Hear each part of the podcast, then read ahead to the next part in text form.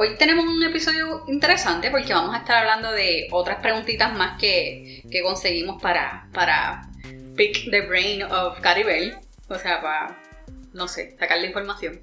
Y hoy me quisiera enfocar en las preguntas específicas sobre qué pasa cuando el miedo nos frena. Que controla uno completamente involuntariamente.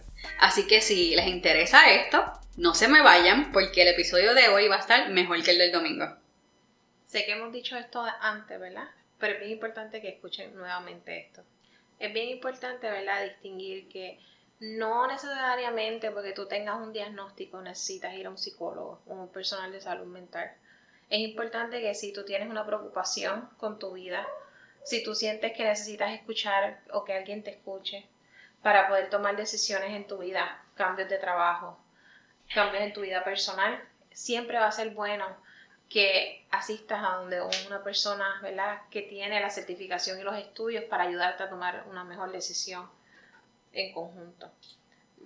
Todas estas preguntas que estamos contestando en este momento, ¿verdad? Y que me han hecho mis amigos, son preguntas que usualmente surgen y que nos surgen a nosotros, y me incluyo yo porque soy persona y soy ser humano.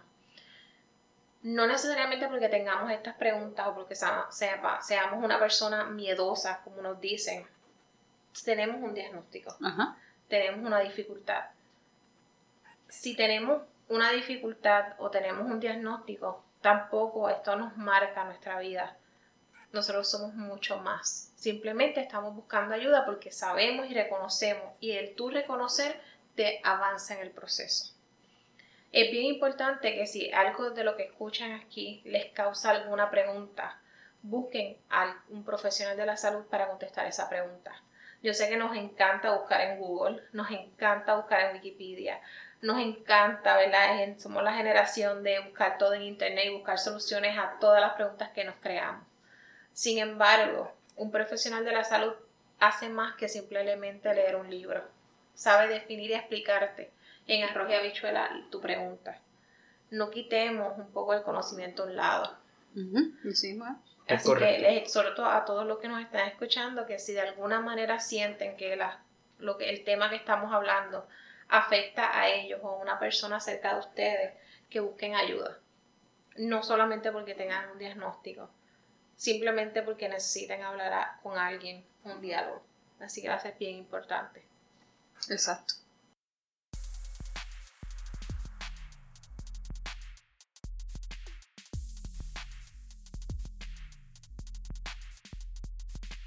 Siempre hacemos esta pregunta a todo el mundo que viene aquí. ¿Cuál es tu versículo favorito? Pero puede ser también un quote. ¿Cuál es tu cita favorita y por qué? Está difícil eso. ¿Verdad? si vamos al Salmo, me gusta el Salmo 119, 105. Tu palabra es una lámpara que guía mis pies y una luz para mi camino. Ah, qué lindo es ese Salmo. ¿Y qué es lo más que te gusta de él? Lo más que me gusta de él es que siento que en ciertos momentos de mi vida que me he sentido oscura o con miedo, Siempre sé que Dios va a poner esa luz ahí. Siempre sé que Dios va a poner personas en mi camino que me van a dar esa luz. Ah, qué chulo, sí, ¿verdad que sí? Sí. Así que para que sepan un poquito más de mí, mi hermana es la luz de mis ojos y Raúl es la luz de mi vida. Ah. Para los que no saben, Raúl es, su esposo. Es su esposo, sí. Sí, sí. Pero yo te entiendo, te entiendo perfectamente porque mi hermana también es la luz de mis ojos. Y lo que me dijiste del quote, mi quote favorito es, no sé si lo han leído, El Principito. Es un libro de niños pequeños. Y me gusta mucho porque creo que cada uno de nosotros tiene que ser un niño en su interior, ¿verdad? La verdad que te dije que me gusta mucho hacer las cosas que a veces damos, no nos damos cuenta que son tan simples y las tenemos que apreciar. Y algo que él dice es, caminando en línea recta no puede uno llegar muy lejos. Me gusta mucho porque creo que en la vida yo he pasado muchas cosas y si hubiese hecho las cosas como la sociedad dice, no estaría donde estoy. Me he tropezado, me he caído, he llorado, me he lastimado y dando la vueltita he logrado estar donde estoy. Así que por eso me gusta mucho.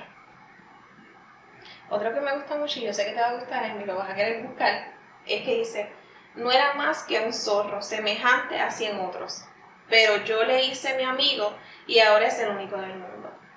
Ah. oh. Así que ustedes son para otras personas muchas personas extrañas, pero para mí ustedes son mis amigos. Y para mí mis amigos son la familia que nosotros escogemos. Eso, está lindo, eso me gustó. Lo, lo monté yo porque lo voy a buscar. lo, vamos a ponerle en el, en, el, en el podcast en Instagram. Sí, sí, definitivo. Además de la, de la información, ¿verdad? De Cari, este, toda esta cita claro, interesante. Añadiendo algo matemático a lo que Cari acaba de decir, el punto más corto entre dos líneas rectas no es una línea recta, es una recta curva o una recta geodésica. Interesante. o sea, donde quiera que lo veamos, ahí está punto matemático aquí. Interesante. Por eso es muy importante. Tiene mucha información. Muy importante. Me encanta. Lo voy a utilizar. Es decir, como conozco a una persona bien inteligente, dice, y te voy a citar. Ah, pues bien.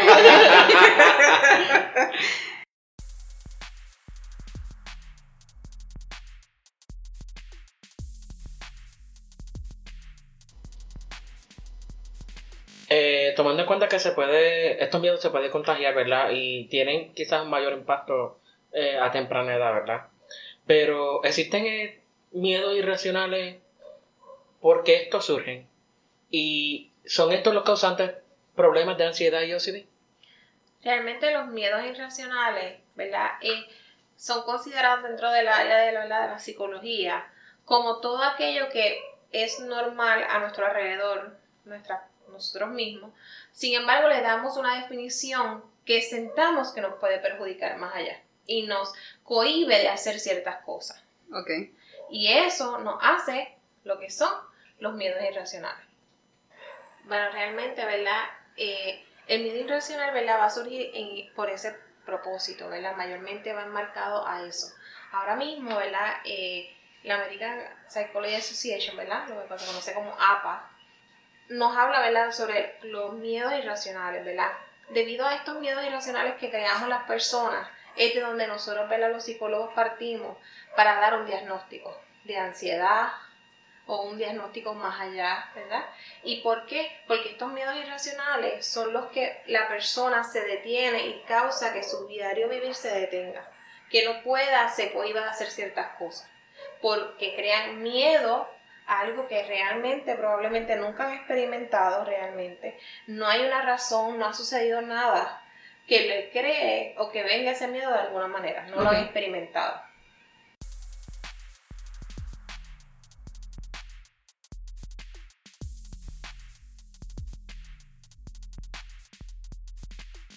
Hablamos ahorita de que si tú tienes miedo, pues quizás sea bueno enfrentarlo, dependiendo, ¿verdad?, de qué tipo de miedo es. Y sobre todo de cuán, cuánto este miedo te, te no sé, te, te impida vivir, por ponerlo algo así. Entonces, hablaste de estos, de estos diagnósticos, ¿verdad? Fue que dijiste, ¿no?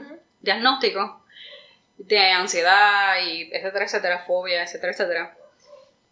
Esto, como una persona que tiene un diagnóstico de esto, digo, yo sé que no, no vamos a dar una terapia, ¿ok? como una persona que tiene un diagnóstico de esto, un trastorno, un trastorno de disorder, es lo mismo, ¿verdad? O un trastorno pueda, o pueda, que nos esté escuchando, pueda eh, enfrentar esos miedos. Digo, hello, tienen que ir a un, me escuchan por favor, tienen que ir a un psicólogo. Pero aquí está Caribel en el momento para darnos unas, unos la. Pero usted tiene que ir a un psicólogo, please. Ok, si nos, ¿verdad? muchas veces nos da miedo diferentes cosas que sucedan, ¿verdad? Ahora mismo en la sociedad en que vivimos, eh, escuchamos noticias y escuchamos cosas que nos pueden afectar de momento.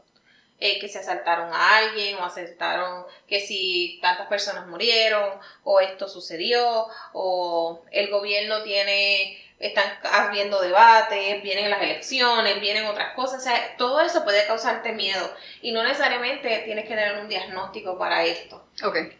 Pero si ese miedo causa o crea de alguna manera que tu calidad de vida disminuya, ahí es que tú tienes que buscar un profesional de la salud. Ok. Para buscar ayuda. Siempre vamos a pensar calidad de vida. Calidad de vida. Si mi calidad de vida se detiene por algo, pues mi calidad de vida está siendo interrumpida, por ende necesito ayuda. Igual que cuando estamos enfermos con un catarro. Si solamente tenemos alergia, a lo mejor nos tomamos una pastilla para la alergia y ya está. Pero si empezamos a tener fiebre y la fiebre no cede, tenemos, terminamos en un hospital, en una sala de emergencia buscando ayuda. De igual manera, para la salud mental. Ok, ok. ¿Y la gente cabezona? La gente cabezona, usualmente tenemos personas cercanas, tenemos hermanos, primos, conocidos, compañeros de trabajo, amigos. Y también es nosotros también poder hacer un acercamiento a esa persona y decirle, mira, yo veo que no puedes hacer esto, o esto te detiene, y cada vez que vamos a hacer esta actividad buscas una excusa para no ir, o, ¿verdad? Pueden ser diferentes cosas. Mira, es la segunda vez que te dicen que te pueden dar un ascenso y tú te haces la vista larga y no lo coges. O te están diciendo, mira, tu pareja te está diciendo para hacer otra etapa en su vida y tú no, estás como que no quieres hacerlo. Nosotros también decirle, si vemos que la calidad de vida de esa persona se afecta, decirle, mira, necesita ir a un médico, necesita ir a un profesional de la salud. Y las personas que no padecemos, a lo mejor de un diagnóstico per se, pero nos sentimos ansiosos o preocupados, hay muchas cosas que pueden hacer diariamente. Simplemente con leer, simplemente con tomarte un café, simplemente eh, dibujar, colorear. En mi caso, eh, cuando yo doy psicoterapia, yo llego a mi casa y yo tengo una rutina. Yo llego, yo me baño, coloreo y luego que termino de colorear, yo entonces comparto con mis seres queridos en mi hogar para tratar de bajar esos niveles de ansiedad, de estrés que me puedan producir del trabajo. Y es una mm. manera para uno poder trabajarlas de cierta manera. No necesariamente uno tiene que tener un diagnóstico para poder trabajarla. Existen millones de maneras de poder hacerlo. Simplemente sacando cinco minutos, leyendo una oración, leyendo un versículo, leyendo algo, irte afuera en la noche y respirar el aire fresco, hacer técnicas de relajación profunda, este, relajación muscular, hacer diferentes cosas que te puedan ayudar, hacer técnicas de grounding. ¿Qué es eso? Grounding, ¿verdad? Es una técnica en donde en un momento de ansiedad o de preocupación máxima, tú ayudas a que la persona se quede aquí, ¿verdad? En lugar de irse o enfocarse en otras cosas, tú le puedes decir a la persona, vamos a trabajar esto. Y es bien sencillo, son con los, puedes usarlo con los sentidos. Okay. Dime cinco cosas que tú puedes ver a tu alrededor que tengan patrones y la persona te las dice. Dime cuatro cosas que tú puedes escuchar. Dime tres cosas que tú puedes tocar. Dime dos cosas que tú puedes oler. Dime una cosa que tú puedes probar.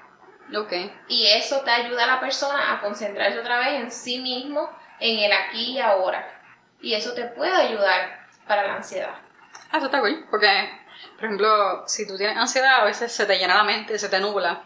Entonces, el enfocarte en, en cosas, en algo de veo, veo que ves, este... Exactamente, sí, es bien parecido a eso.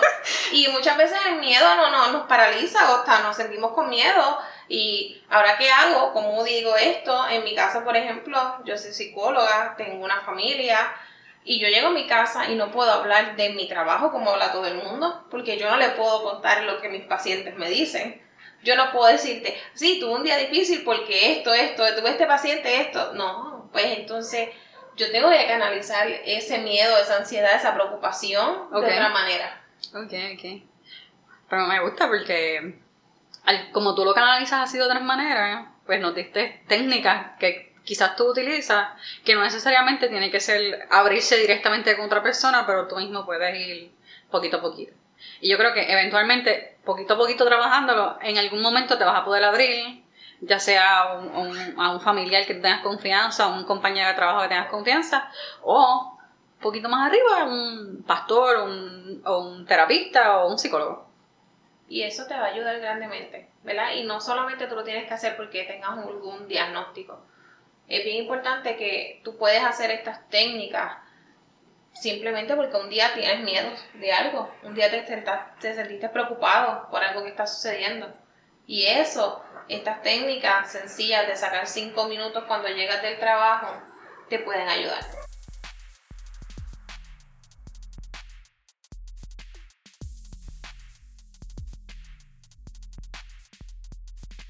¿Hay una forma de que nosotros podemos usar el miedo como ventaja? Realmente sí, el miedo nos puede ayudar a que salgamos adelante de cosas. El miedo nos puede motivar. Todo depende del el lente con el que tú mires ese miedo. Así que ese miedo sí te puedes utilizarlo de ventaja. Porque a lo mejor a mí me da miedo hablar frente de personas.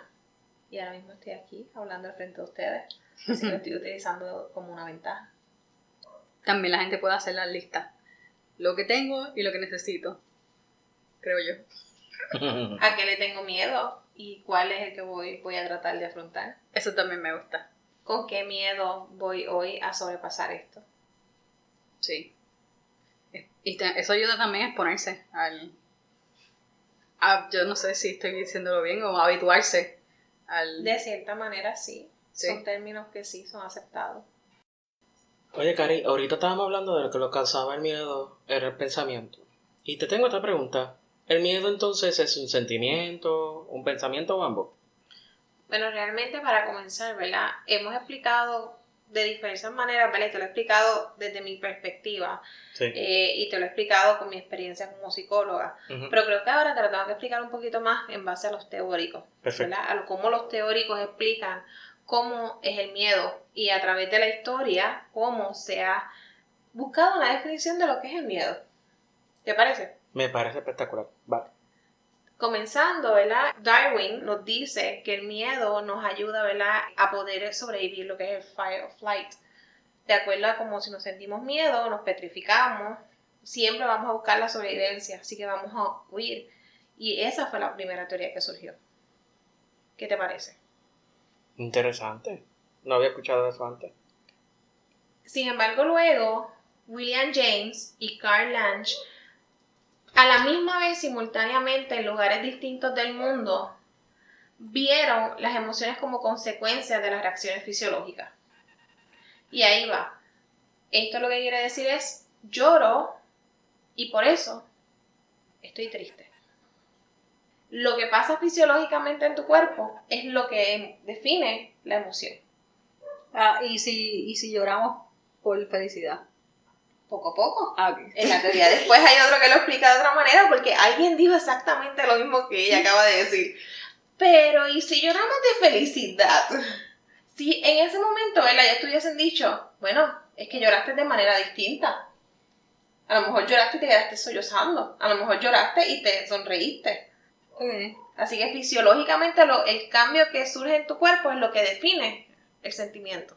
Luego entonces, Walter Cannon y Board definen ¿verdad? lo que son las reacciones fisiológicas asociadas a las emociones sin sentir la emoción. Mm. Puede ser que siento tristeza, pero no siento esa emoción. Espérate. ¿Cómo? no entendí. Ah, ahí está tricky. Puedo estar triste sin ni siquiera realmente saber por qué estoy triste. Y es simplemente porque vimos algo en la televisión y empezamos a llorar. Y si te pregunto por qué estás llorando, no me puedes decir por qué. Ay, eso es como cuando, por ejemplo, a mi hermana le pasa que cuando está lloviendo se pone triste. Eso, hay un tipo de simulación. Qué loco. ah, ok. Así que tiene que ser eso. Luego entonces, Singer dice que la activación fisiológica ocurre primero. ¿Y qué quiere decir él? Que en el cerebro, ¿verdad? Hay una parte del cerebro que se encarga específicamente de eso. Y es esta, el, fisiológicamente el cerebro le da esa definición. Siendo la amígdala. Te dice, esto que está pasando tiene que ver con miedo. Se me crisparon los pelos, llegó ese pensamiento al cerebro, el cerebro interpretó que es miedo y empezó tu pensamiento de que algo malo va a suceder. Y tu reacción cognitiva de huir. Ok, ok. Así que hemos visto cómo en la definición psicológica, ¿verdad? Y la interpretación de lo que es el miedo ha pasado poco a poco. Feedback facial también quiere decir que de acuerdo, ¿verdad? Esto es otro tipo de teoría, nos dice que si vemos a alguien con cara de susto, decimos, ¿y qué pasó? A veces no les ha pasado eso, cuando uno Sí. trabaja cerca de otra persona y alguien viene a mirar el celular y pone una cara de susto y dice, ¿y qué pasó? Y uno le dice hasta con este tono de voz de, ¿qué sucedió? Como, ¿Por qué? Sí, ¿verdad? O uno está viendo una película y están enseñando una escena, ¿verdad? De miedo y uno le habla al otro, mira, tú sabes, y uno se le pegan esas mismas cosas y es por ese feedback que nosotros vemos de la otra persona. Luego entonces viene lo que es un poco, ¿verdad? Garner, ¿verdad? Con las teorías múltiples de inteligencias múltiples. Y cómo esa, esa, ahí le tomamos, ¿verdad? Que la inteligencia depende de muchas otras áreas y entonces le damos gran importancia a lo que se llama la inteligencia emocional que es la capacidad de uno poder controlar las emociones. Y de cierta manera se trabaja ahí directamente lo que es poder afrontar el miedo y utilizar el miedo como una ventaja, que lo hemos hablado anteriormente. Así que Goldman reconsidera entonces y aprueba que la regulación de emociones existe y que algo bien importante para poder regular y entender la emoción es la empatía. ¿Alguno de ustedes sabe lo que es la empatía? ¿O la habían escuchado? Es una palabra que se utiliza mucho. Sí. No sé, yo, yo pienso que la gente confunde la empatía con la simpatía. Este, mucho. Porque empatía es que, bueno, según entiendo yo, que tú puedes ponerte en la posición de esa otra persona y no, no mirroring, no, no sé cómo decir eso, no, no ponerte simpático hacia lo que esa persona está diciendo, no sé si me entiendes. La empatía viene siendo la capacidad que yo tengo de que aunque yo no haya pasado por ese evento o no esté pasando por lo mismo que tú, pueda comprender o entender tu emoción. Eso se usa mucho en inteligencia emocional. Exacto, así que, y ahí es donde sale esa inteligencia emocional. Ahí es donde surge eso. La inteligencia emocional va a pasar ahí. Y esto tiene que ver grandemente, ¿verdad? Cómo se ha desarrollado, ¿verdad? Este tema que hemos estado hablando del miedo. Como el miedo, ¿verdad? Siendo algo uno lo entiende, lo comprende, no lo puede explicar, se ha tenido que estudiar a través de los años para poder comprenderlo un poco más. Wow. Definitivamente esto da a entender que sigue siendo un tema de, de qué hablar, pero gracias, gracias por esta información porque sigo aprendiendo, sigo aprendiendo de este tema interesante.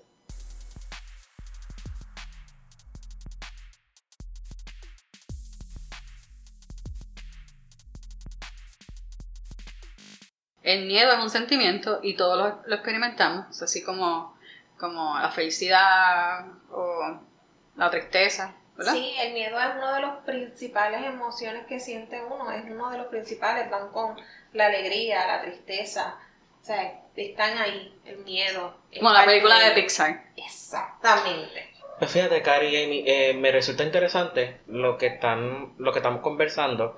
Es importante hacer esta distinción sobre que no tiene que estar diagnosticado para uno poder hacer este tipo de técnica y, y, ayudarse y, bajar esta ansiedad o, o, ¿verdad? Este, controlar y poder trabajar la situación que está enfrentando. En este caso, pues, miedo.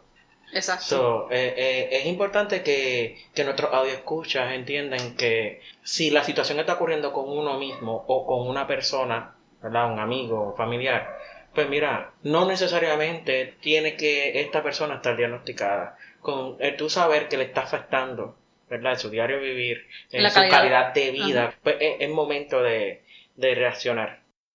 Bueno, Alvin, y después de haber escuchado todas mis explicaciones, y todo mi conocimiento aquí, ¿verdad? Que te he brindado. Y a ustedes también que nos escuchan, ¿qué crees del miedo? ¿Qué te parece? Pues te puedo decir que es un tema más profundo de lo que parece. Y todo este sentimiento así tan eh, encontrado que, me sentía, puedo entender mejor, pero he aprendido un montón. Y, y de verdad te agradezco. Te agradezco por toda esta información que me has dado. ¿Y qué te parece a ti, Amy? ¿Conociste un poquito más? Sí, no sé más.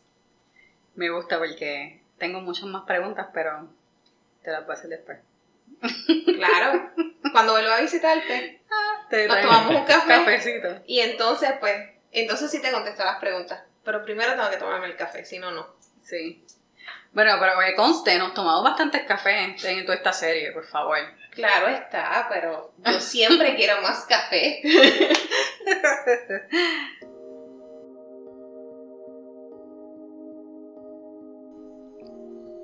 Gracias Dios por permitirnos reunirnos esta tarde con, con Karen. Gracias porque a pesar de todo lo que ha ocurrido, estamos aquí.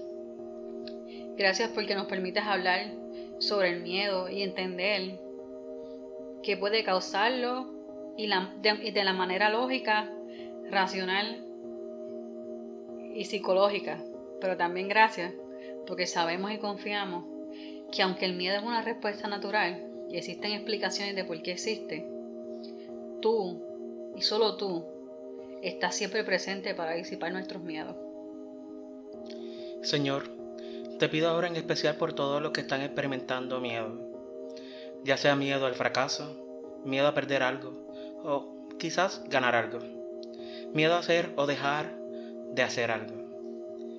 Y te pido por las personas con condiciones de salud mental, que experimentan pensamientos que causan tanto miedo que afectan su vida diaria. Por todos te pido solo una cosa. Permite en sus momentos más oscuros experimenten la paz, que sobrepasa todo entendimiento que nos hablas en Filipenses.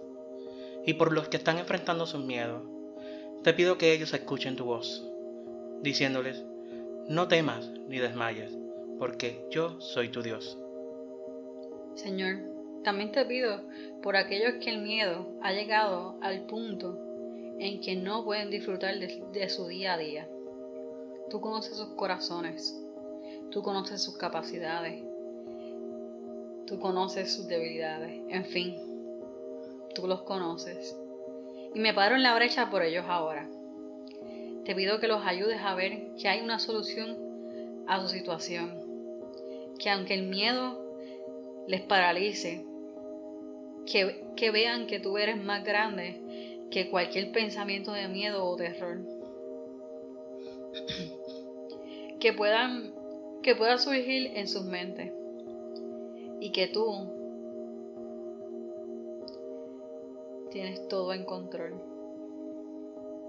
Y que si no te conocen, que tú utilices esto, este mensaje de, de, lo que es el miedo, de lo que hemos estado hablando en esta última serie, para tu gloria.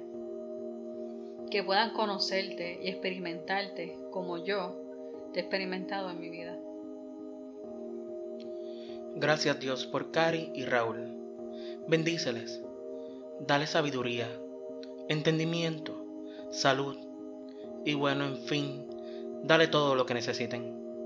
Te pido que guardes sus entradas y sus salidas, tanto la de ellos como la de sus familias. Cuida a Caribel y su trabajo tan importante. Guarda su mente, sus pensamientos y permítele ser siempre portadora de tu luz. Amén. Amén. Oye, Elvin, esto, esta serie estuvo bien buena. Sí, sí, Amy, estuvo buenísima, de verdad que sí. Yo no sé si tú y los, los audioescuchas se identificaron, pero yo me identifiqué con muchas de las preguntas. Sí, y yo también. Bueno, pero eso sí, esto no se queda aquí. Ah, ah nada que ver. Esta serie eh, eh, eh, es la segunda del año, pero, pero, por ahí los próximos episodios vienen con muchas sorpresas. Sí. Así que no se retiren. Si quieren saber las sorpresas, estén pendientes a nuestras redes sociales, a Facebook, a Instagram, o visiten nuestra página. Escuchen los live, porque vamos a estar dando hints en los live, ¿verdad, Alvin? Así, en definitiva, tienen que estar alerta. Sí. Porque vamos a estar en todas las redes sociales. Y una última cosita. ¿A quién le gustan las tazas? Mm, yo no sé tú, pero a mí me encantan. Ah, vamos a ver. Estén pendientes, muchachos.